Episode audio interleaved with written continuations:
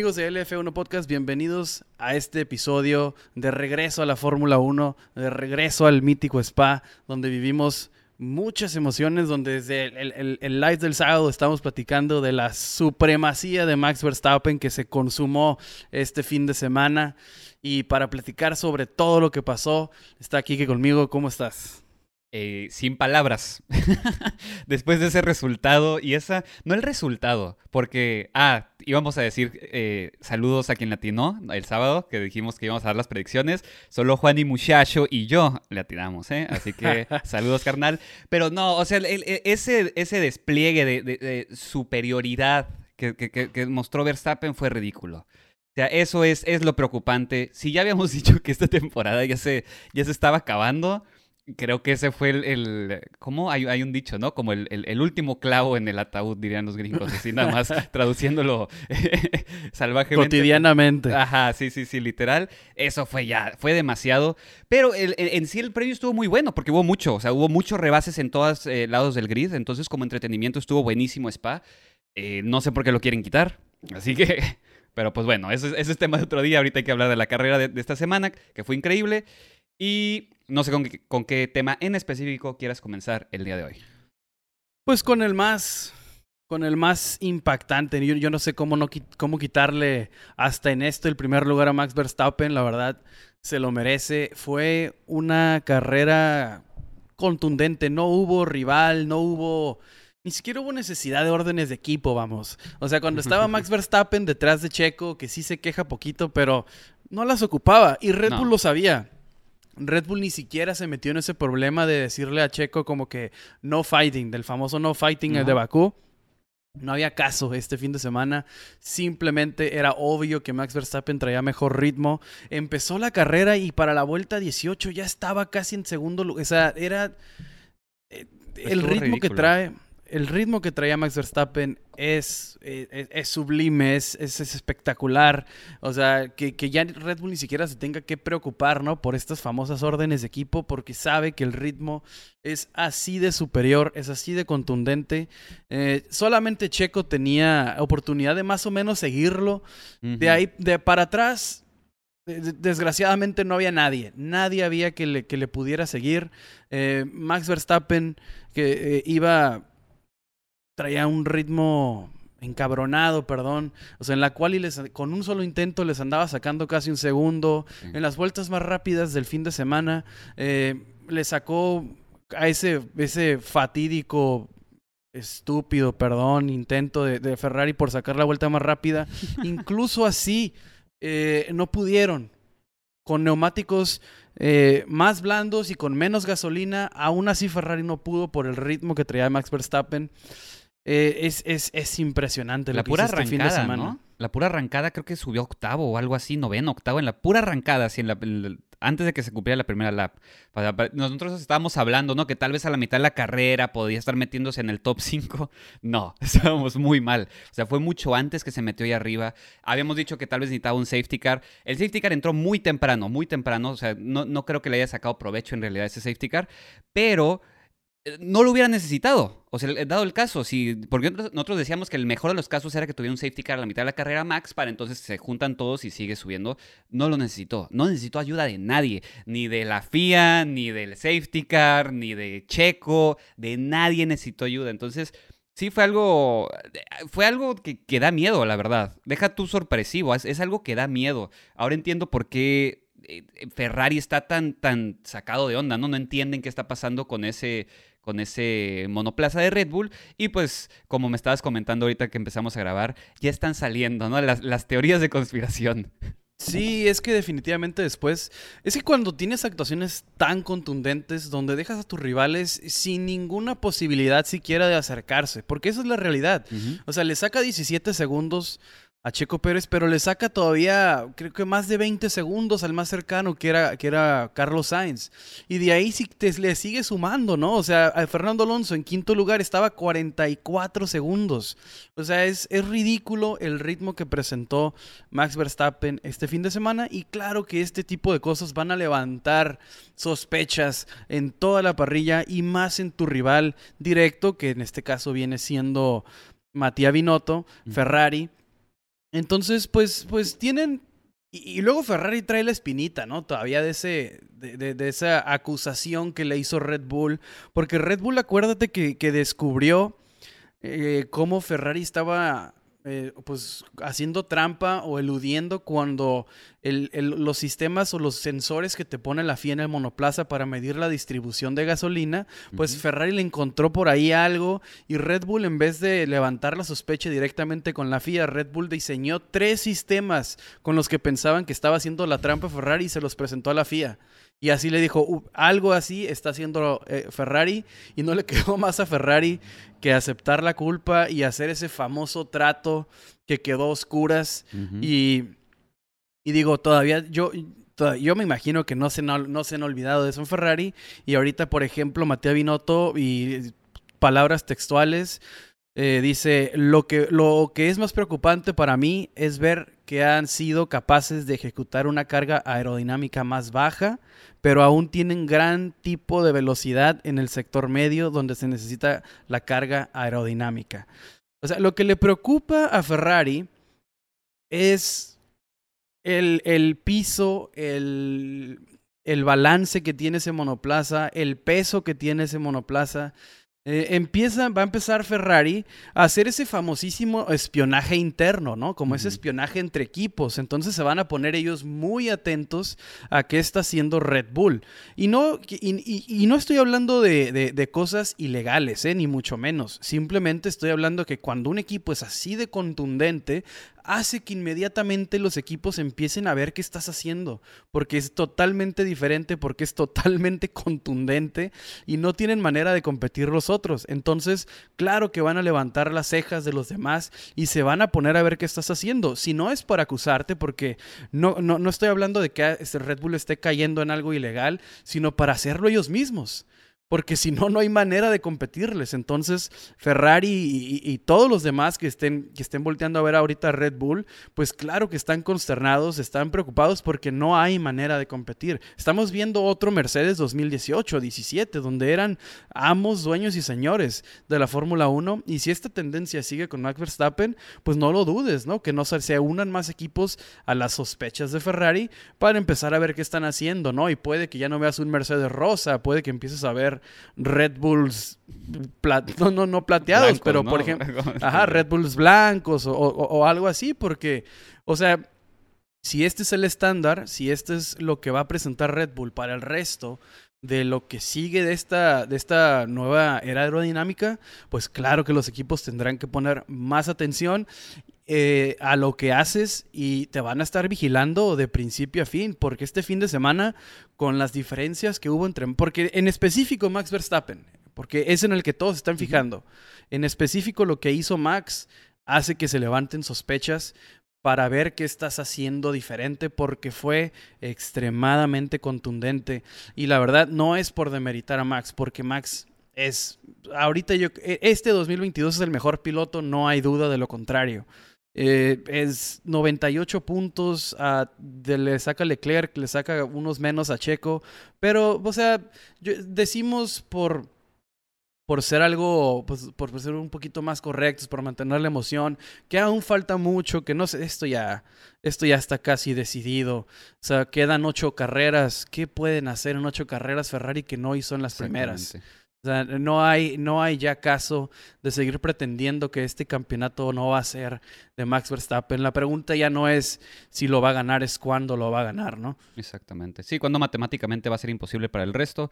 Y creo que es clave lo que mencionas justamente de los equipos investigando al, al, a los campeones, ¿no? No quiero decir el campeón refiriéndome este año, porque lo quiero decir como globalmente o digamos en toda la historia de la Fórmula 1, siempre se ha dado, ¿no? Este, este investigar al otro equipo, estar, oye, ¿por qué nos está venciendo? seguro están haciendo algo mal y eh, no, no, no quitar el dedo del renglón tratando de encontrar algo que están haciendo eh, ilegal. Es, es común de la Fórmula 1, ¿no? Que no nos sorprenda de que, ay, es que es porque es Red Bull, ¿no? Y, eh, no, no, no. Esto ha sido toda la vida. A Mercedes le, los tuvieron así durante todo su reinato. O sea, sí. es normal, es el deporte. Entonces también que, no, nos, no nos sorprendamos que los otros equipos tomen estas acciones. Como dices, a Ferrari pues le tocó que Red Bull le hiciera esa. Y hay que recordar todo ese año pues las consecuencias, ¿no? Ahora, ya ganó el, Sí, ya lo ganó. Verstappen ya lo ganó definitivamente. Como dices, es nada más una cuestión numérica que llegue a ese número especial donde ya matemáticamente es imposible. Y de ahí no me sorprendería que se siguiera investigando el monoplaza, ¿no? Que los equipos metan presión, que lo quieran investigar para ver si eh, resulta que, ah, en el pasado, o sea, en, carreras pasadas, eh, había algo raro con ese Red Bull no sé, a mí se me haría muy descabellado que hubiera algo así que, que, que, estuviera tal cual rompiendo las reglas. Sí te creo que puede haber algo en la, en, en, la, zona gris, pero no creo que haya algo que sea así tajantemente ilegal. No, no, yo, yo para nada. O sea, no, no, esto no va por el tema de la ilegalidad. Esto va por más el tema de la innovación y lo mm. que está haciendo. Entonces, por ejemplo, me regreso al más damper de, de, de, Renault con el, que, con el que gana Fernando Alonso. O sea, los equipos lo, lo, lo, integran, pero en su momento fue Renault quien, quien, sacó esto. Eh, eh, vámonos al 2010, que fueron los principios de lo que hoy es el DRS, que fue ese McLaren de 2010 que tenía como un como un labio, como una entradita de aire en la parte frontal del, de, pues como la trompa, ¿no? Del, del, de monoplaza, esta parte que va hasta abajo, tenían como una entrada de, de, aire, como, eh, como un labio, como un... Ajá, y, por ahí entraba el aire y cuando los pilotos con la... Eh, por ejemplo, Hamilton lo hacía con el codo, no, Hamilton lo hacía con la rodilla y Jenson Button lo hacía con el codo.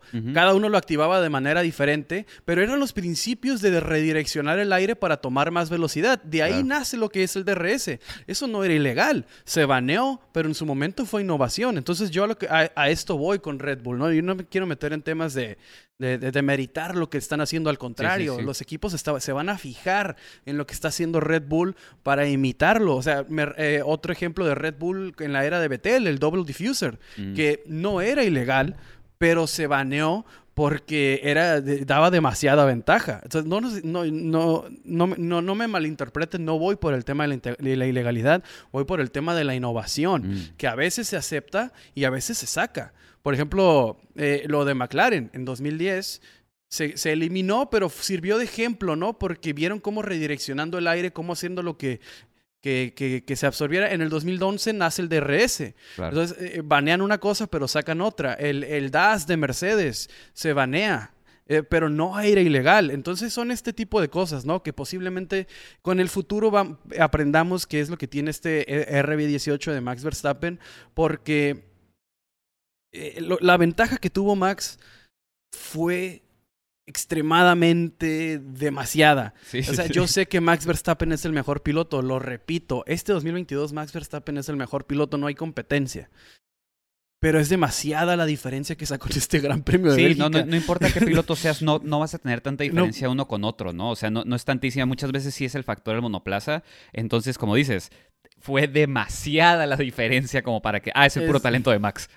exactamente, entonces, no me malinterpreten, todos los que nos, están escuchando, no me estoy yendo por ese tema, al contrario, es un halago a Red Bull, ¿no? Lo que están haciendo con este RB18, en específico del lado del garage de Max Verstappen, porque es quien... Eh, cambia la unidad de poder y se habla también, a que ser sincero, se habla de que eh, esta nueva unidad de poder que puso Verstappen viene con el último update que le hace Honda al sistema híbrido. Mm. Entonces, este nuevo, esta nueva actualización, y esto son teorías, ¿eh? esto no hay nada confirmado, pero ya saben, ¿no? Que nos, gusta ponernos el gorrito de aluminio para este tipo de cosas, para explicar lo que acabamos de ver de Max Verstappen.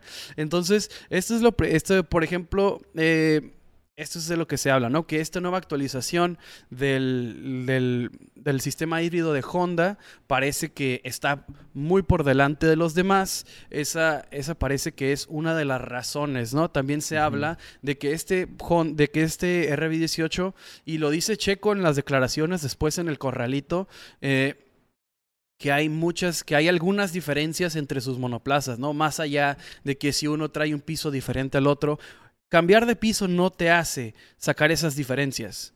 O sea, es demasiada la diferencia que había entre Max Verstappen y los demás. Solamente eh, Max Verstappen estaba a punto 6 de la mejor vuelta de Leclerc. Punto 6, punto 600 y cacho. Y a un segundo punto 4 de la mejor de Checo. O sea, es abismal abismal la diferencia. O sea, Max Charles Leclerc sacó esa diferencia de 1.6 porque fue en el último giro, ya cuando tienes mucho menos gasolina, casi nada, y tienes los neumáticos ah, blandos, esos últimos blandos que usó nomás para dos giros Charles Leclerc. Pero de ahí es 1.4 segundos a Sergio Pérez. O sea, es abismal la diferencia. El ritmo que traía Verstappen era imparable, imparable. No había quien se le acercara este fin de semana y por eso nace todo esto, ¿no? Y por eso se los comunicamos, porque está chido platicar de esto, ¿no? Esto es otro de los aspectos que nos mantiene a todos siempre pegados al sillón, viendo la Fórmula 1, leyendo de todo lo que pasa, porque salen, salen este tipo de teorías que la verdad están muy chidas. O por, personalmente a mí me encanta leer sobre esto y se los, y, se los platico porque sí, esa, esa, es, esa es una. Y la otra, eh, te lo platicaba hace ratito antes de comenzar, es la, los 6 milímetros. Mm. Para Spa, eh, no sé si, incluso aquí en esta foto, para los que nos están viendo en YouTube, ah, tenemos una foto ahorita en el video. Y si no sé si ves en la subida de Urush, eh, se ve una línea en medio de la pista. Entonces, por el efecto suelo, por el nuevo efecto suelo, los monoplazas dejaron esta nueva línea. Antes no se marcaba la subida de los monoplazas, pero este, este año sí se está marcando por el famosísimo el efecto suelo, el purposing, etc. Entonces, se habla de que los monoplazas en general todos lo elevaron 6 milímetros por, las, diferencias de elevación, hay, algunos baches en la pista, entonces para eh, remediar esto o como solución, la mayoría de los equipos elevó los pisos 6 milímetros y parece ser que a Red Bull no le afectó. Esa es otra teoría, ¿no? Parece ser que a Red Bull no le afectó ese cambio, pero aún así no me explica la diferencia con Checo. Yo sé que Max Verstappen es mejor, pero no me explica un 1.4 segundos, no me explica esa quali que tuvo. Hay algo en ese, en ese RB18 que no quiere decir Red Bull, porque al momento de que lo dices, te copian. al momento de que lo dices, todos los demás van a empezar a hacer lo que tú estás haciendo. O sea, entonces se lo está guardando muy bien Red Bull y porque está haciendo las cosas muy bien. Y a eso es a lo que quiero llegar. Es un elogio, la verdad, lo que quiero llegar con Red Bull porque esto que acaban de hacer es espectacular. Creo que es clave lo de los 6 milímetros, más que nada, en, tratar de deducir qué es, ¿no? Porque si a todos los forzas a subir 6 milímetros y solo a un carro en la parrilla no le afecta, es que hay un componente diferente en ese carro o algún mecanismo que está haciendo algo diferente, ¿no? Deja tú el motor. Que el motor eventualmente vamos a, vamos a ver si es el, nuevo motor o no. Porque Checo últimamente tiene que cambiar de motor, entonces probablemente le van a poner la nueva unidad. Ah. Pero eso de los 6 milímetros sí es indicativo de que hay algo, ¿no? No, no, no sabemos, no creo que sea el suelo, porque el suelo, eh, puede, no, es que puede, puede ser un componente del suelo que sea diferente, no, no tenemos idea. Porque hay que recordar que entre más bajo estén los suelos ahora, bueno, el monoplaza ahora, más es el efecto como de chupón, entonces por ende vas a ir más rápido. Entonces, que pierdas esos 6 milímetros y no pierdas velocidad en los sectores que necesitas eh, downforce significa que hay algo, hay algo que le está dando ese, ese downforce que no es tan necesariamente eh, literal en el piso. Puede ser un componente extra, puede ser algo que ver con la suspensión. O sea, hay, un millón de cosas que podrían ser, ¿no? Nada más como dices, lo tienen guardado. Es que puede ser un nuevo suelo combinado con una reducción de peso. Acuérdate que en el sábado del, del, del, en vivo en YouTube estábamos platicando sobre un nuevo chasis. Ah, Christian Horner eh, dio declaraciones muy así, muy cantinfleras mm. sobre si traía nuevo chasis o no. Dice que no, ah, que en las próximas carreras no lo van a usar. La teoría está también en que en Singapur llega, pero la diferencia que marca ahorita Max hace a muchos pensar que ya la trae. O sea para regresar. No, estamos, no nos estamos yendo por el tema de la ilegalidad, nos estamos yendo por que nos diga Red Bull qué es lo que está innovando, ¿no? Porque es increíble lo que hace Max Verstappen este fin de semana. O sea, se lleva a todos de Willy. O sea, es, es, fue, fue muy, no quiero decir muy fácil, porque no es fácil, nunca es fácil, pero se vio que fue relativamente sencillo para Max Verstappen comenzar del 14 y ganar. O sea, sin necesidad de safety car, sin necesidad de nada más. O sea, lo que hace Max Verstappen es, es, es perdón por su, sublime, es, está muy cabrón. Ahora, si ves que todas las carreras necesitan, ya desde este año, se tiene que sacar oficialmente un comunicado por cada equipo de los upgrades que se están haciendo al carro. Sí. Entonces, Lo interesante es que no mencionan nada de chasis y nada. No hay en realidad algo fuerte de Red Bull en esta carrera. Entonces, ahí no sé si ahí sí estén en, en ilegalidad, ¿no? Porque si cambias, por ejemplo, algo fuerte, tienes que estar, tiene que estar en ese documento, ¿no? En, la lista oficial de upgrades. No se ve nada. Ellos nada más mencionaron que hubo un pequeño ajuste a los sidepods, ¿no? A los túneles de, los lados del carro y que le modificaron una parte de la suspensión trasera. Eso fue todo lo que mencionaron. Entonces, pues hay que ver qué onda con eso, ¿no? También ojo con eso, ver, ver si si en sí están rompiendo esa, esa, regla, porque es una regla, ya tienes que ah, oficialmente declarar que estás usando o haciendo upgrades, perdón, cada carrera. Entonces hay que nada más poniendo un dedito ahí, ¿no? Para ver qué onda, a ver si no ahí está la ilegalidad. En inglés es engine cover, fue lo que hizo el upgrade, y rear wishbone shroud.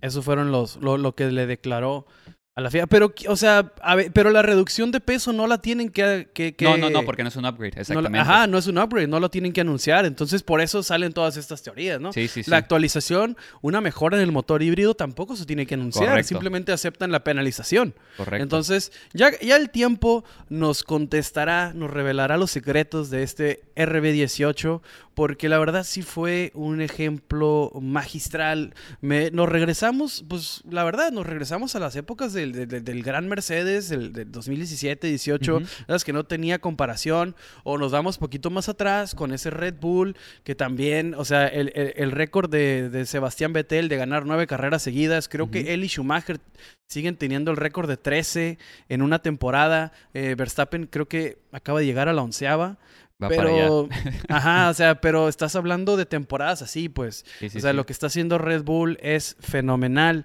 Eh, y la verdad, para todos los que nos gusta ver a Checo triunfar en la parrilla, ahorita ya pasando para, para Checo, eh, ¿cómo le exiges a Red Bull otra cosa? ¿Cómo le dices a Red Bull, oye, dale más chance, más chance a, Checo, sé más parcial? Eh, señores, solo puede ganar uno. Uno puede ganar el campeonato y si Red Bull le invierte a Max y Max te responde así, ¿Qué, ¿qué, hay que decir? O sea, la verdad, o sea, nos encanta Checo, ah, queremos que Checo gane todo, la verdad. Bueno, por lo menos los que estamos en, este país, no, no, estoy, no quiero hablar por todos, pero, o sea, nos encantaría ver a Checo triunfar, pero la verdad también hay que ser muy honestos, hay que tener los pies en el suelo y decir, cuando tienes un piloto como Max Verstappen, y, ¿Qué decisión va a tomar Red Bull? O sea, la verdad, eh, hay que, ser, hay que ser bien reales. Max Verstappen es un fuera de serie y sea lo que sea que las actualizaciones fueron en ese RB18, las usó a la perfección Max. Ese, la verdad, es, es, es increíble. Sí, sí, sí, definitivamente. Eh, bien, vamos, con, vamos a hablar un poco de Checo. Y segundo lugar, segundo lugar en el campeonato también. Entonces. Lo que le corresponde, ¿no? Sí, exactamente, exactamente. Donde debe, donde debe de estar, ¿no? Más bien, donde debe de estar, porque si traes el, el, segundo mejor carro, vamos a decirle así, ¿no? Viendo que el de Verstappen, pues obviamente algo, algo tiene, él mismo lo dijo. Ahí debería estar. Y ahí están los resultados, ¿no? Eh, Max con 2.84, Checo con 1.91 y Leclerc con 1.86. Justo en esta carrera Checo sube al segundo lugar, Leclerc baja al tercero. Y eh, pues no se puede esperar más, ¿no? O sea, o sea ¿qué, más le puedes pedir a Checo? Está en el segundo lugar, eh, tuvo una buena carrera, tuvo una arrancada horrible, pero se recuperó por el mismo ritmo del Red Bull, porque hay que decirlo, tal vez no trae el Red Bull de, Max, pero trae un Red Bull al final del día. O sea, trae, el mejor eh, carro dentro de los 10 equipos. Entonces, no, no creo que haya mucho que pedirle a Checo, la verdad, creo que fue una buena carrera, fue una buena recuperación, tal vez nada más está ese detallito, ¿no? del arranque horrible, pero ya, no sé cómo tú lo eh, viste. Es, es el único asterisco, ¿no? En la carrera de Checo. O sea, fue ese, ese esa, esa largada, esa iniciada, ese arranque eh, desastroso que tuvo. Pasó de segundo a quinto. Eh, o sea, fue, eh, empezó casi, si te fijaste cómo empezó la carrera Checo, estaba casi, casi, casi apuntándole eh, al, al, lado... Alonso, ¿no? Está, Alonso estaba con, el, con el monoplaza totalmente ladeado porque, o sea, Checo estaba platicando antes de que em, empezara la carrera, eh, a finalizar el, la quali de ayer, una de sus declaraciones fue que no quería ir liderando en la recta. Subiendo Rush viene esta segunda zona de DRS, esta es la, la, recta de Kemmel, creo que se llama. Eh, entonces, no quería ir liderando por la super ventaja que les da a, los que van detrás, ¿no? El rebufo que le hubiera dado a Carlos Sainz. Entonces, la idea de Checo era agarrar ese rebufo detrás de Carlos Sainz y rebasarlo. Pero en esa ambición o en ese plan que tenía al arrancar Checo, pues dice que el embrague, el clutch, Ah, lo hizo sobregirar las, las llantas, entonces tuvo un arranque horrible. Eh, eh, pasa de segundo lugar a quinto, lo rebasa los dos Mercedes. Y Alonso. Y Alonso. Entonces ahí pierde los, las tres posiciones, pero después milagrosamente recupera por la estupidez de Hamilton. Se estampan, ¿no? Sí, empieza la carrera y creo que la segunda, segunda o tercera curva rebasa a Russell, se queda atrás de Hamilton y Hamilton se estampa contra, ah, contra Alonso y ya. Entonces, entonces le salva, le salva el, día a, Sergio Pérez, porque si no pasa eso y Sergio se queda en quinto, o sea, hubiera sido una carrera que de todas maneras creo que recuperaba, pero hubiera sido mucho más sufrida y se hubiera hablado, pues ya ves, ¿no? Cómo, cómo reacciona la gente, se hubiera hablado peor de él. Pero la verdad, eh, tuvo suerte después del mal arranque y hace después las cosas como se debe, ¿no? O sea, eh, doble medio, la estrategia de Sergio era muy clara, también hay que platicar eso. Eh, Max Verstappen hizo rendir, o sea, ahorita para volver a elogiar a Max, Max Verstappen hizo rendir más a esos, a esos blandos que Sergio ¿Qué, digo? No se les estaban desgastando a Sergio. Lo de Sergio fue estrategia. Pero Max Verstappen duró 15 con los rojos y Checo duró 14 con los amarillos. Entonces, Checo entra en la 14, Max entra en la 15, pero Checo entra en la 14 a cubrir eh, la estrategia que estaban haciendo Ferrari y, Mercedes. O sea, Sainz entra 11, Russell entra 13, Checo entra 14 para cubrirlos, para taparlos. Ya después entra Max con el liderato. Pero o sea, la carrera de Checo fue esa, ¿no? Fue recuperar y después de ahí fue cubrir la salida de Max, o la victoria de Max Verstappen, ¿no? Porque después también eh, Checo entra, si no me equivoco, en la 27. y, y, Russell, eh, que diga, Sainz entra en la 25, Leclerc y Alonso entran en la 25, entonces es una clara respuesta a, a, los pits, a los pit stops que hicieron los que estaban detrás de él, repito, para cubrir simplemente la posición de Max por si pasaba algo, ¿no? Acuérdate en Silverstone que Max se da un giro. Sí, sí, sí. o sea, eh, pero, o sea, ese era el trabajo de Checo, ¿no? Cubrir, cubrir a los que venían atrás. Tenía el monoplaza suficiente Checo para ganar. O sea, incluso con esa estrategia, ¿no? Que para, así lo interpreto yo, ¿no? Que fue en respuesta a lo que estaban haciendo los demás y de alguna manera cubrir los avances de Max Verstappen, aún y, aún, y así, cuando su estrategia no era para maximizar lo que él pudiera hacer con el monoplaza, sacó el segundo lugar porque así de superior es ese RB18. Y a mí lo único que me preocupa en ese aspecto es que y no de Checo, o sea, obviamente del equipo, es que vayamos a tener de aquí al 26 una superioridad de Red Bull como lo que pasó con Mercedes, ¿no? Hay que recordar que ya al quinto, sexto año se vuelve cansado, se vuelve cansado saber que, que no hay otro resultado, te pones a buscar en media tabla que, que, que la competencia, que ver, porque ya sabes que arriba no va a haber ningún cambio, entonces es lo único que me preocupa para el deporte, ¿no? Que se pueda volver un poco tedioso. Y, pues bueno, lo bueno es que no, no ha pasado en esta nueva generación de Fórmula 1. Y cuando me digo, digo generación, me refiero a este em, renacer de la Fórmula 1 en el ambiente internacional, ¿no? Ya que por Drive to Survive y todo eso, no les tocó en realidad esa superioridad. Les tocó el primero o segundo año y ya. Y después pasó el campeonato de, Verstappen. Entonces agárrense, para los que son nuevos de la Fórmula 1, nos puede pasar esto. Así que Tranquilos. Es que es, ese, ese 2021 fue completa y totalmente fuera de la regla, porque veníamos de un dominio de Mercedes, antes del Mercedes fue el dominio de Red Bull, por ahí entre, antes de Red Bull sí fue yo creo que una de las épocas doradas de la Fórmula 1, porque vimos lo de Fernando Alonso, vimos lo de Jenson Button, lo de Kimi Raikkonen, lo de Lewis Hamilton 2007, 8, 9 y poquito más atrás, pero antes de eso fue la época de Schumacher y antes de eso fue lo de los McLaren y antes, o sea, siempre ha habido, ha, sido más o menos así, una como, eh, después de, de, un gran dominio viene cierto nivel de competencia y esperemos la verdad que Ferrari ah, se ponga al tiro eh, porque es Red Bull esta vez pues ya, la verdad, o sea, ya el, el de constructores, 475 contra 357. es abismal, ya, es, ya, ya. Es abismal, solo, solamente que, que pasara algo increíble que nunca habíamos visto en la Fórmula 1, pues Red Bull va a perder ese, Necesitan, como dobles DNFs en tres carreras o algo ah, así. Es que, es que Max Verstappen puede dejar de correr los siguientes tres fines de semana y sigue en primer lugar. O sea, así de, así de ridículo es esto. Eh, Ferrari, la verdad. Ah, la verdad, no sé si quiero hablar de Ferrari. Necesitamos pero una vez... hablar de Ferrari. no es que pero, eso, no, necesitamos pero, hablar. Pero, o sea, nomás para, para cerrar el tema de, de, Sergio Pérez. Eh, podio número 22 en su carrera, podio número 11 para Red Bull. La verdad, eh, digan lo que quieran. Red Bull está, que diga, Checo está haciendo las cosas para lo que lo contrataron. O sea, Checo está en segundo lugar del campeonato. Checo está haciendo el 1-2 con Red Bull y eso es para lo que lo quiere Red Bull, ¿no? O sea, fue clarísimo hoy que el número uno es Verstappen. Claro, y, claro, tiene, y tienen la razón. Entonces, Checo está haciendo las cosas muy bien, a mi parecer. De vez en cuando tiene altibajos porque, pues, o sea, pues, solamente los, los, fuera de series, ¿no? Tienen son raros sus altibajos, pero el resto de los mortales a veces, o sea, tienen titubeo. Y, y eso, y, y aparte, Checo, pues es el tema de toda la temporada o, de Canadá para acá, que no se ha entendido totalmente con ese monoplaza.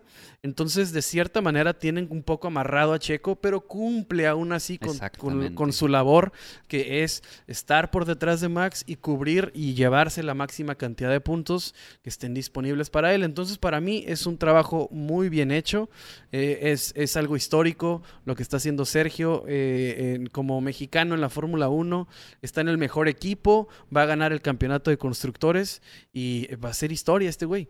Sí, exactamente, exactamente. Creo que le, diste al, clavo en la cabeza diciendo justamente que eh, ese, son buenos resultados. O sea, no, no, no está siendo el campeón del mundo, pero ¿cuántos años queríamos estos resultados para Checo, no?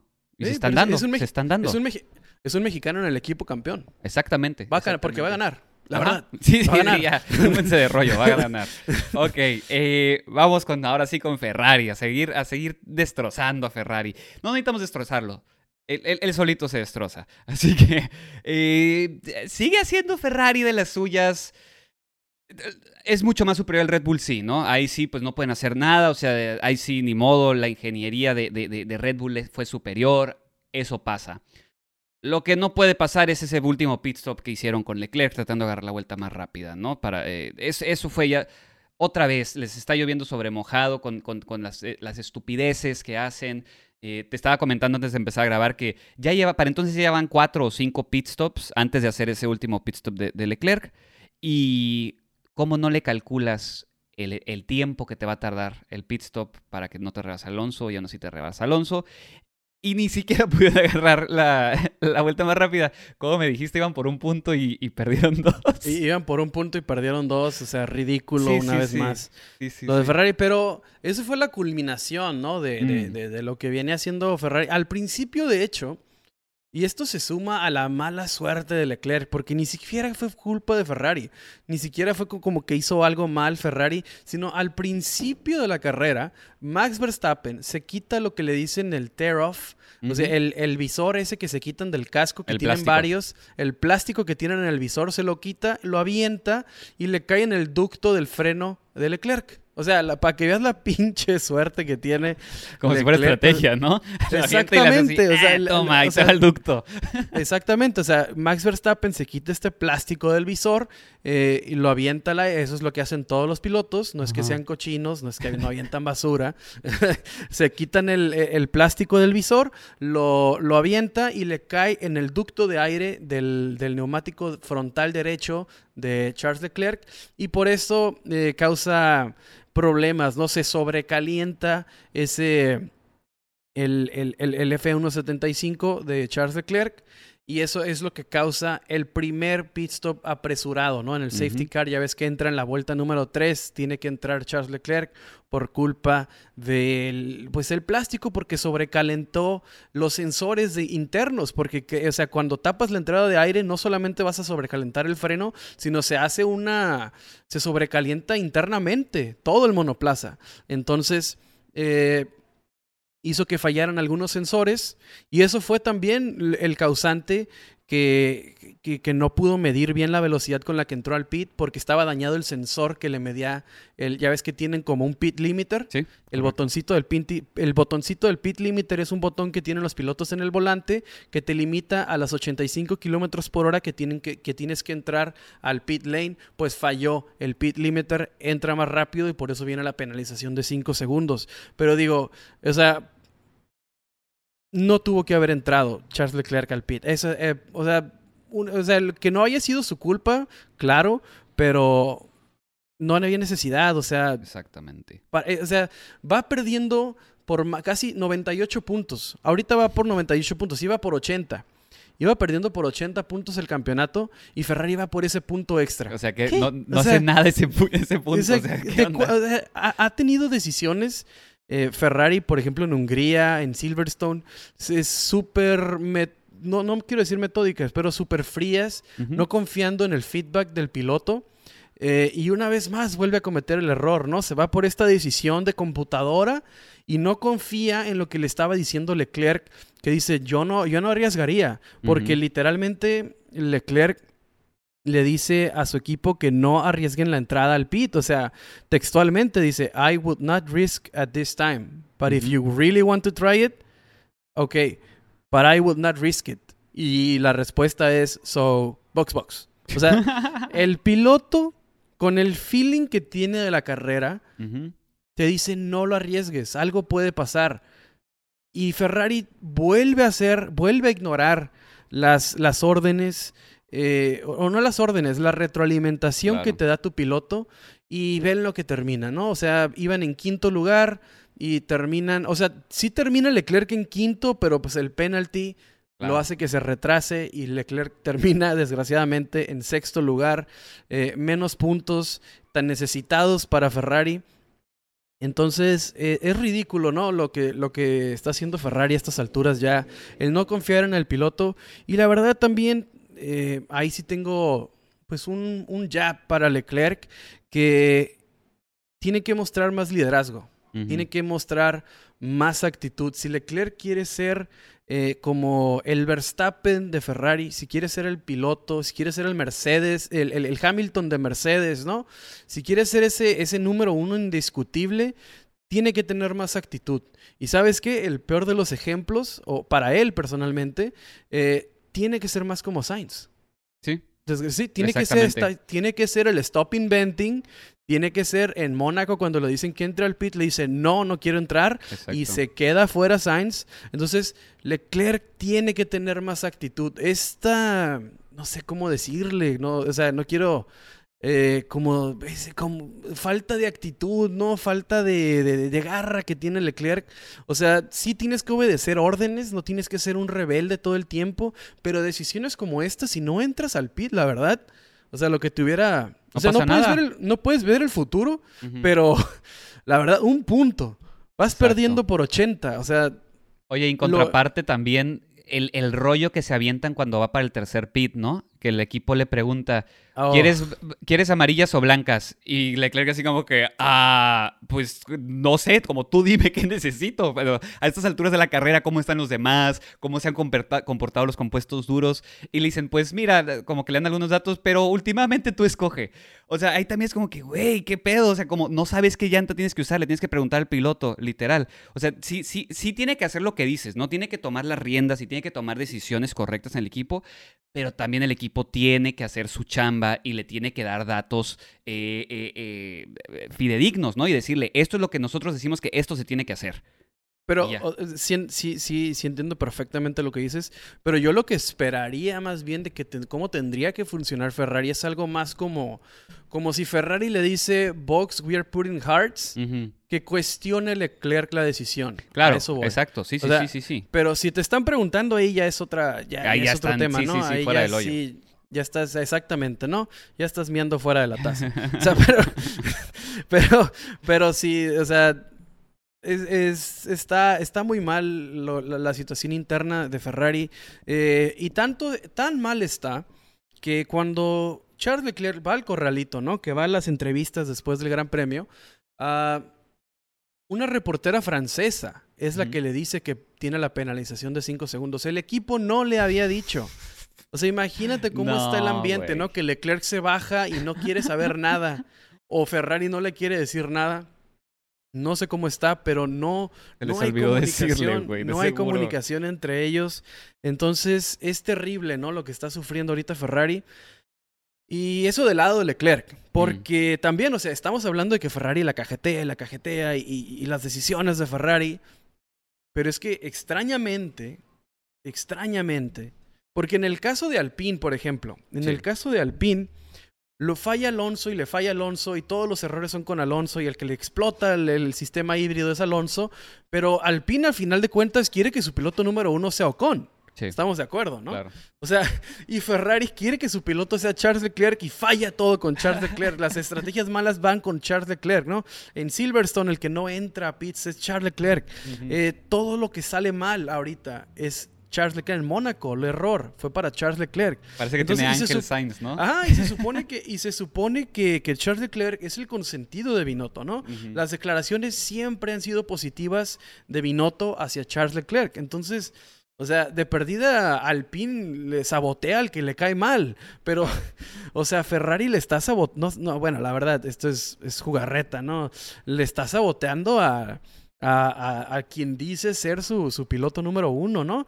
Porque ya hablando de Carlos Sainz, pues lo de Carlos Sainz fue simplemente quedó donde tenía que quedar, ¿no? No había para más. O sea, los Red Bull de alguna manera eran inalcanzables para ese Ferrari este fin de semana y entonces cierra con un tercer lugar a casi 10 segundos de Checo. Entonces eso te dice que pues, Carlos hace su jale, los pit stops no fueron malos para Carlos, la estrategia no fue mala para Carlos, al contrario. Eh, del lado de Carlos Sainz, Ferrari últimamente lo está haciendo bien. Exacto. Entonces, parece ser, y, esto es otro tema de Matías Binotto. Uh, Matías Binotto, no sé si te acuerdas que había declarado que para Bélgica ya iban a escoger su piloto número uno. Ah, cierto, sí, sí, sí. No, pues, pues no. no les extrañe que, que Carlos Sainz termine otra vez por encima de, Ahí va, es lo, que iba a decir. Vean los puntos. Sainz acaba de rebasar a Russell. Eh, Russell está en 170, Sainz en 171.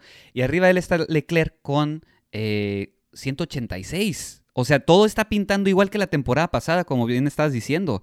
La temporada pasada estaba lo mismo. Leclerc estaba por encima de, de, de, Sainz y le termina dando la vuelta.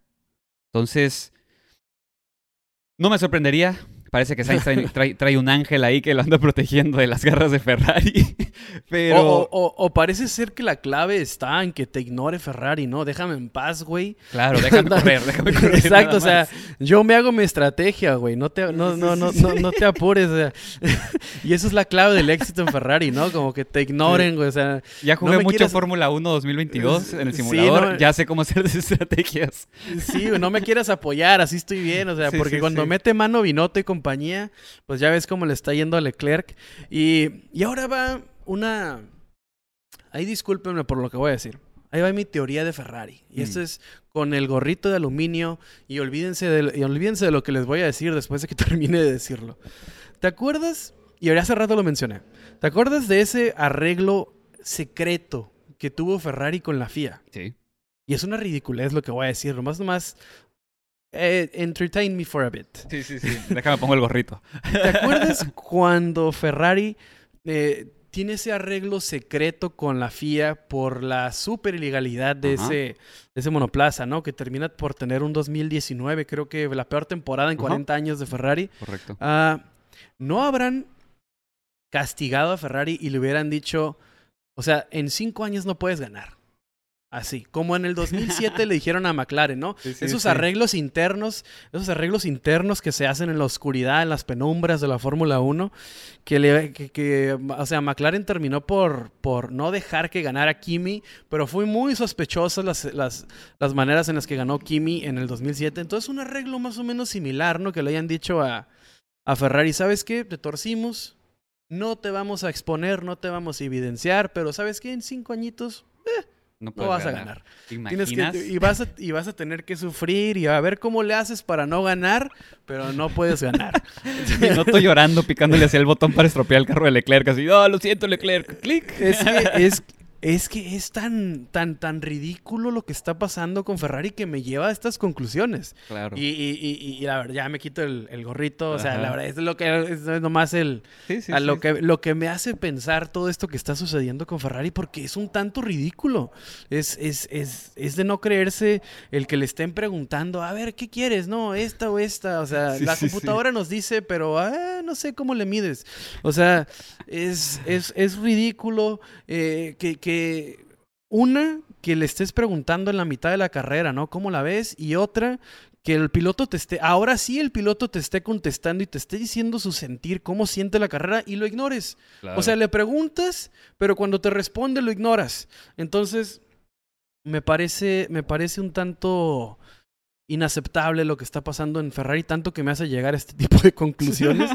pero, eh, ajá, o sea, eh, eh, es un campeonato perdido ya para Ferrari. La verdad, no hay, solamente el apocalipsis de la Fórmula 1 lo va a hacer recuperar eh, lo que va detrás. Yo creo que ah, hablábamos de que se tendría que cuidar más de Mercedes, pero ahorita tocando el tema de Mercedes, Sí, dale, dale. eh, parece que regresaron peorcito, ¿no? O sea, sí, no fatal, fatal el fin de semana de Mercedes. Digo fatal en cuanto a, a las expectativas, ¿no? Que teníamos. Eh, creo que las expectativas de Hamilton también fueron arruinadas porque saca el tweet, ¿no? Diciendo que vamos a, ca- a- crear caos. Y pues no, carnal, no creaste nada más que estamparte. Bueno, sí, el caos de estamparte contra, contra Alonso, tal vez a eso se refería.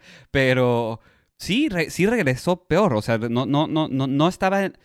O no vivió la expectativa de que la- a la que todos teníamos, ¿no? De que ya iba a pelear por el tercer lugar, parecía que, que, que, que- perdón, por el segundo lugar, sí, parecía que sí venía mucho más fuerte y al final de cuentas no dio resultados, no, no, no vimos nada contundente. eh, aún así que Sainz tenía, no, no trajo buen ritmo de carrera, Russell no lo pudo alcanzar, se quedó siempre, al final cuánto fue, dos y feria, Dos- 2.2, ahí está, 2.2 el intervalo, pero ahí se quedó un buen rato, o sea, y Carlos no traía ritmo, entonces te habla de la falta de velocidad, ¿no? Del, del, del, del monoplaza. Sí, sí, pues, pues volvemos a la teoría, ¿no? Porque no está confirmado a la teoría de los 6 milímetros, ¿no? Que hace Mm. que una de las consecuencias es perder agarre. Claro. Y perder agarre y crear más desgaste.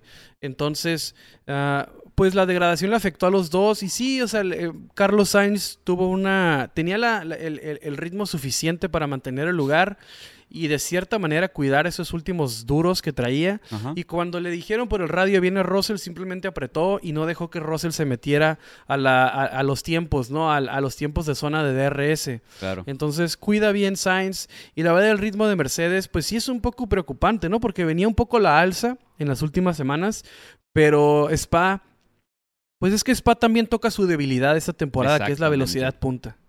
La velocidad punta le queda, lo- los expone. Entonces, pues en, la semana que viene en Sandboard, creo que veremos o espero ver una mejor versión de Mercedes, pero en Monza también van a sufrir. Eh, y, y ahí es donde Alpine puede recuperar algo y donde Mercedes puede asegurar también ese segundo lugar. Exactamente, sí, tienen que... Es que pudo ser oca- ocasional, ¿no? O perdón, situacional, que fue Spy, como dices bien, ese motor no, no, no, no es el punto fuerte, es el talón de Aquiles de esa temporada para Mercedes. Eh, sí, es, es, es ese esa estilo, ¿no? O ese diseño aerodinámico que eligieron Sí. que la velocidad punta simplemente no es su fuerte. O sea, lejos quedó ese Brasil 2021, ¿no? Con ese supermotor que, que hizo algo como lo que hizo Verstappen este fin de semana, ¿no? O sea, es algo similar, empezar casi del último. Pero, o sea, lejos quedaron esos días. Mercedes tiene mucho trabajo que hacer. Eh, Russell en realidad pues tiene una carrera como las que está nos está acostumbrando esta temporada. Cuarto lugar, batallado con sus rebases, muy buen arranque. Eh, Russell hace lo suyo. Ah, Hamilton empezó bien, pero después ah, eh, pues es culpa de Hamilton el accidente. No sé si tú lo ves igual. Sí, Eh, sí, la, la verdad fue error de Hamilton, él mismo lo acepta. Había gente que pedía un castigo mayor, yo, mm, o sea, si, si había que ponerle castigo, yo creo que era solamente si podía seguir en pista. Si Sí, podía y seguir eran en los cinco pista, segundos, ¿no? O sea, los es- cinco se- y ajá. ya. Y ya. Es, esa cinco segundos si seguía en pista, pero si no sigue en pista, no se me hace que sea para, para darle cinco puestos, ¿no? Claro. Eh, eh, la, eh, la semana que viene. O sea, no es tan. si seguía en pista, se me hace que sí amerita los cinco, pero no era tan severo como para darle más castigo en la semana que viene. Entonces, la decisión de dejarlo como incidente de carrera, porque simple, él solito se, se jodió, entonces se me hace lo adecuado. Eh, Hamilton malinterpretó las cosas, tuvo una mala decisión, la cajeteó, fue una tontería y termina por perder este fin de semana. Él en, declaraciones decía, o, o, notas de periódicos decían que se quedó hasta la medianoche, ¿no? Del sábado. Ah, analizando estrategias, que no se fue de spa eh, hasta medianoche analizando cómo ganar esa carrera y en tres curvas se, acabó. Entonces, pues a la, siguiente que se vaya a dormir más temprano, porque es, más, es más importante dormir que estar elaborando tonterías. Eh, pero bueno, no fue el fin de semana de Hamilton, no fue el fin de semana de Mercedes. Exactamente. Ah, Esperemos que Sandboard, que es una pista más lenta, que ocupa más aerodinámica, entonces esperemos que para Ferrari y para Mercedes sea mejor, ¿no? Y, se acerquen un poco a Red Bull porque sí está, sí está muy cabrón. Sí, exactamente. Justamente eh, ahorita que estabas hablando del accidente de Hamilton, pues eh, eh, al final de cuentas, pues no le afecta mucho a Alonso, ¿no? Si lo vemos de cierta manera. O sea, quedó terminó en quinto, no podemos esperar mucho más que él. O sea, sí el Alpine ha estado mejorando mucho, pero no iba a meterse al podio, ¿no? O sea, estaba muy difícil que se, que se metiera al podio ese, ese Alpine. Y creo que también podemos considerar que fue un muy buen fin de semana para el, el, equipo francés, ¿no? Quinto y séptimo. Dobles puntos y justamente eh, eh, están ahí en la, en la, batalla por el cuarto, ¿no? O sea, ahí, ahí se quedan, ahí, están, lo habíamos platicado hace, hace unas, pues yo creo que hace unos mesecitos, que ahí va a estar la pelea buena también, ¿no? El cuarto lugar, ¿quién se lo iba a llevar? Y parece que Alpine definitivamente se lo está llevando a estas alturas. Sí, ya son 115 contra 95. O sea, ya se extendió, ya se extendió la ventaja de Alpine. Eh, McLaren no pudo sumar este fin de semana, fue, horrible su, su, su desempeño, entonces se quedan, se quedan queriendo. Eh, y mal, mal fin de semana para McLaren. Y Alpine lo hizo muy bien, como dices, fue un arranque muy bueno de Alonso. Desgraciadamente después tiene ese accidente con, con Hamilton que hace que pierda la posición con Checo, ¿no? ahí es donde Checo recupera su segundo lugar cuando tiene este encontrón con, con Hamilton. Entonces ahí más o menos se arruina en lo que pudo haber sido la carrera de Alonso, pero de alguna manera, viendo la ventaja que tuvo, la desventaja más bien, los tiempos que, que, que tiene Alonso contra Russell, Sainz y Pérez, pues quizás a lo largo de la carrera iba a perder esos lugares de todas formas. Eh, eh, Ocon tuvo uno de los mejores rebases de la temporada. Eh, con ese, ese doble rebase que le hace a Gasly y a Betel. Eh, lo interpretó perfectamente. Mucho se habla de Ocon, pero Ocon también te ofrece este tipo de cosas, ¿no? Exactamente. O sea, una un excelente doble rebase como aquel en, aquel en el 2000, ¿no? Con Schumacher y Mika Hakkinen. Entonces, eh, hace, hace, hace muy buen trabajo Esteban Ocon. La verdad, antes antes de que llegaran a la zona de RS, Betel rebasó a Gasly. Y creo que juzga mal Betel porque subió Rush en adelante de, de, Gasly y Ocon y le dio el rebufo a Gasly y a Ocon precisamente y termina perdiendo y termina quedando, iba eh, subió arriba de ellos dos y, terminó, la recta detrás de los dos. juzgó mal, juzgó mal el rebase. Para mí fue error técnico ahí de, eh, fue de interpretación de, de Betel. Comete un error al rebasar a Gasly apresuradamente en la primera zona de DRS porque queda vulnerable al, al rebufo que produce la segunda zona. Entonces ahí lo juzga mal, pero pues nos dio para ver ese increíble rebase de Esteban Ocon, porque la verdad se la rifó, estuvo muy chido. Eh, y últimamente Betel recupera el lugar, pero ahí sí, porque el carro es superior, pero técnicamente, como dices, pues fue un gran error de Betel, ¿no? Sí, o sea, sí, exactamente. Recupera el lugar con, con Pierre Gasly, pero le dio toda la ventaja a Esteban Ocon. Entonces ahí fue, fue, fue una, un error de interpretación, o así lo juzgo yo. Creo que los demás, si te fijas, los demás no rebasaban ahí. No rebasaban ahí, se esperaban agarrar el rebufo de esa famosísima segunda zona a la, subiendo Rouge, porque ahí es donde se maximiza todo, ¿no? Es muy larga esa zona de DRS y es donde puedes sacar la ventaja necesaria. Y pues Betel claramente no tenía el motor para aguantar el embate de los dos que venían detrás de él. Eh, después lo rebasó Betel, pero para mí fue un error eh, eh, pues de interpretación ahí, ¿no? A veces hemos visto, por ejemplo, al principio de la temporada cómo Leclerc frenaba, ¿no? Para que no llegara a, la marca de la zona de RS, para que no tuviera Verstappen la ventaja. Entonces, cositas como esa, pues le, le, pues, le valió a, a Betel o, sentía la confianza en el monoplaza para aguantar, pero pues termina, terminó por no hacerlo. Pero, ajá, Alpine, muy bien. Eh, solidificando ese cuarto lugar, la verdad no llegará a más, pero con ese cuarto se pueden venir cosas mejores. Exacto. Como eh, la resolución de lo que platicábamos el sábado del caso Piastri. Hoy fue la junta en el Consejo de Resolución de Contratos entre McLaren y Piastri, McLaren y Alpine, el equipo de Piastri contra el equipo de abogados de Otmar y compañía. Se supone que hoy fueron, pero hasta el momento, y déjenme darle una, una segunda checada para para que no, no perdernos de la noticia que salga este podcast. Déjame revisar si ha salido algo al respecto. Ah, algo acerca de lo de Gasly. No hay nada oficial acerca de la resolución del contrato de Gasly, lo que está pasando el día de, hoy. Ajá, lo que está pasando el día de hoy en el contrato, en el contrato de Oscar Piastri es que se va a ver la legalidad del movimiento que está pasando en Alpine. O sea, si Oscar en realidad, o sea, Oscar firmó un contrato en noviembre y esto y este este drama, ¿no? Se da en la zona en la en junio julio. Entonces, lo que dice Alpine es que Piastri sigue estando bajo contrato.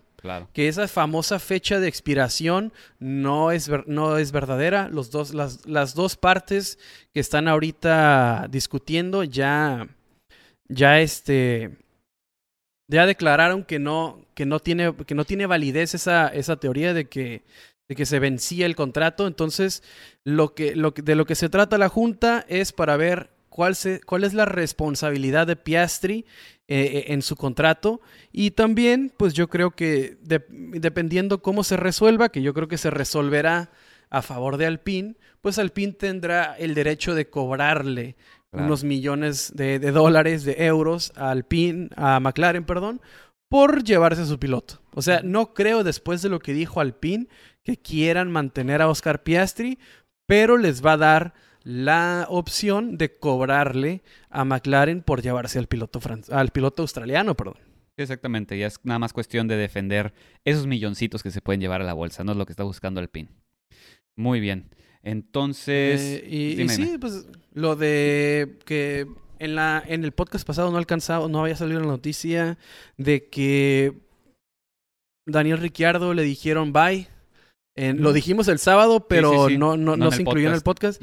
Eh, a, Daniel Ricciardo McLaren le agradeció por sus servicios, pero le dijeron que no querían seguir o finalizar el contrato. Entonces se habla de que le dieron 15 millones de dólares por finalizar el contrato prematuramente.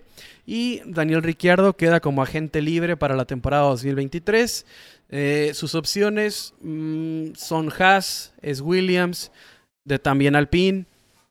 Ah, tiene, tiene varios asientos que están ahí. O sea, el rumor este fin de semana de Pierre Gasly también se ha, regresado, ¿no? Mm. le han dado oxígeno al fuego de, de, Pierre Gasly que eh, podría ser o, que está en pole position, ¿no? De las opciones de Alpine.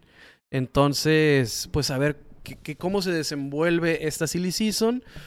por un lado está lo de Piastri para ver cómo se va a resolver el, caso Piastri, está ah, Daniel Ricciardo siendo agente libre y está, pues veremos, ¿no? Si ah, Pierre Gasly decide por irse al PIN, que sería un temazo, ¿no? Porque si, si Pierre Gasly decide irse al PIN, al, Gasly y Ocon no son amigos, no se llevan bien. Sí, los dos son franceses, pero no, no hay una amistad ahí entre, entre los dos pilotos. Y hoy Jean-Éric Bernier lo dijo para Sky Sports, Dice que le encantaría ver a Gasly en Alpine y él, y él, y él le da más fuego, le da más vida a este rumor, ¿no? Dice que Alpine debería contratar a Gasly y que si bien no hay amistad entre los dos pilotos, como profesionales tendrían que dejarlo a un lado y, y, cooperar para el equipo, pero la verdad, ¿cómo, o sea, ¿cómo le pides o, o, qué, qué, razones te ha dado Ocon para pensar que va a cooperar con el equipo? sí, sí, sí, sí, ya sabemos cómo es. ¿No? Es, ¿Cómo es? Es risueño el niño y le, sonríes. Así que, o sea, ya sabemos cómo Socon. Eh, solo hay una persona, ¿no? Para él y, y, es el mismo. Así que eh, yo no creo que se vaya Gasly, la neta, ¿eh? Yo no creo que se vaya Gasly por toda esta situación que estás mencionando. Yo creo que sí vamos a ver. Yo digo que Mick se va a meter ahí.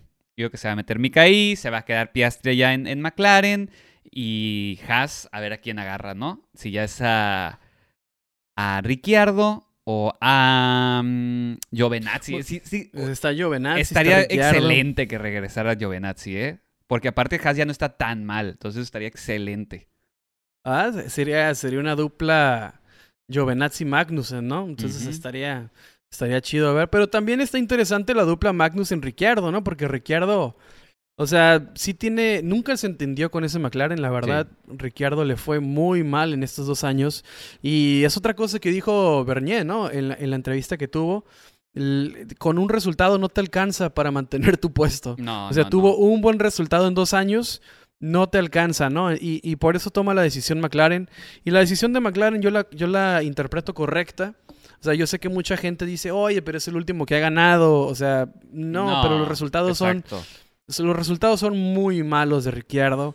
No puedes permanecer eh, en un equipo que aspira más con un piloto que no entiende tu monoplaza. Para mí es así de sencillo. Si Ricciardo no entiende tu monoplaza, no hay nada que hacer con él.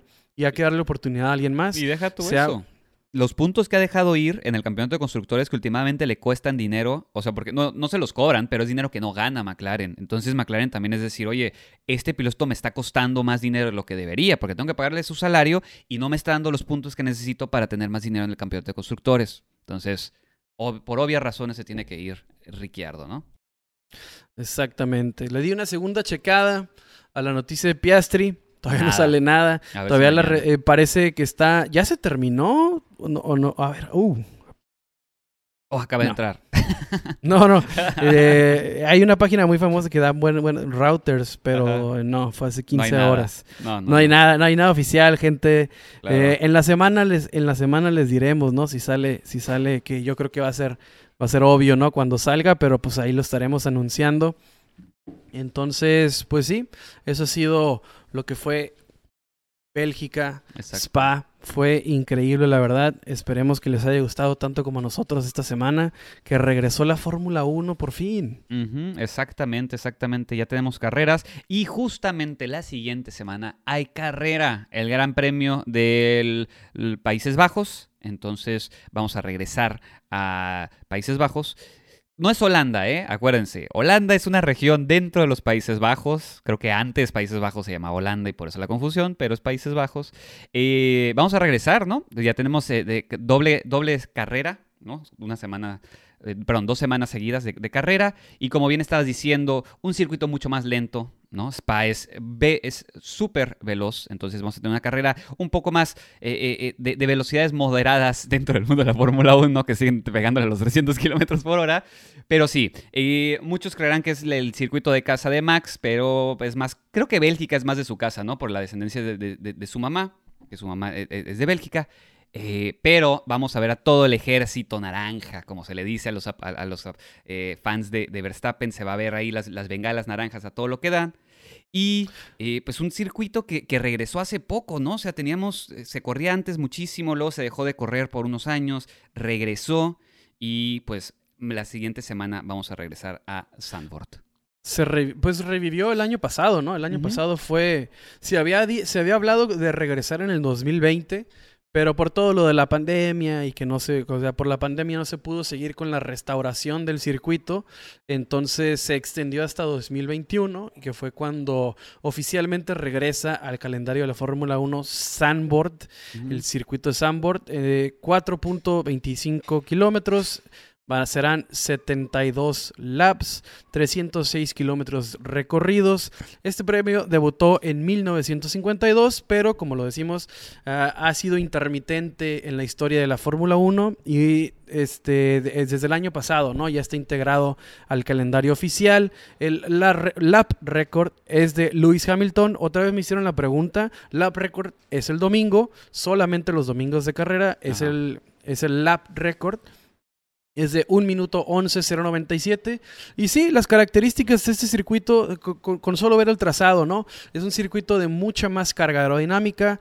Hoy vimos, y, mirarán la diferencia ustedes, ¿no? Porque en la semana hice mucho énfasis en, las redes sociales, ¿no? Les puse imágenes de cómo eran los, los alerones que llevan un circuito, por ejemplo, como Spa, cómo los llevarán a Monza. Ustedes se van a fijar la diferencia entre los alerones de cómo están inclinados o que son mucho de un, de un perfil mucho más bajo en, Spa y en Monza y van a ver cómo este fin de semana llevaron un perfil más alto. Esto para crear más resistencia, más carga aerodinámica y así puedan entrar más rápido a dar curvas. Claro, el efecto es que vas un poco más lento en las rectas, pero te permite ir más rápido por las curvas. Entonces ustedes notarán la diferencia en cómo está la inclinación de los alerones entre Sandboard, que es un circuito que de mucha carga aerodinámica, y Spa y Monza, que, te, que son más enfocados en la velocidad tope. Exactamente. Muy bien, entonces horarios de calificatoria y de carrera.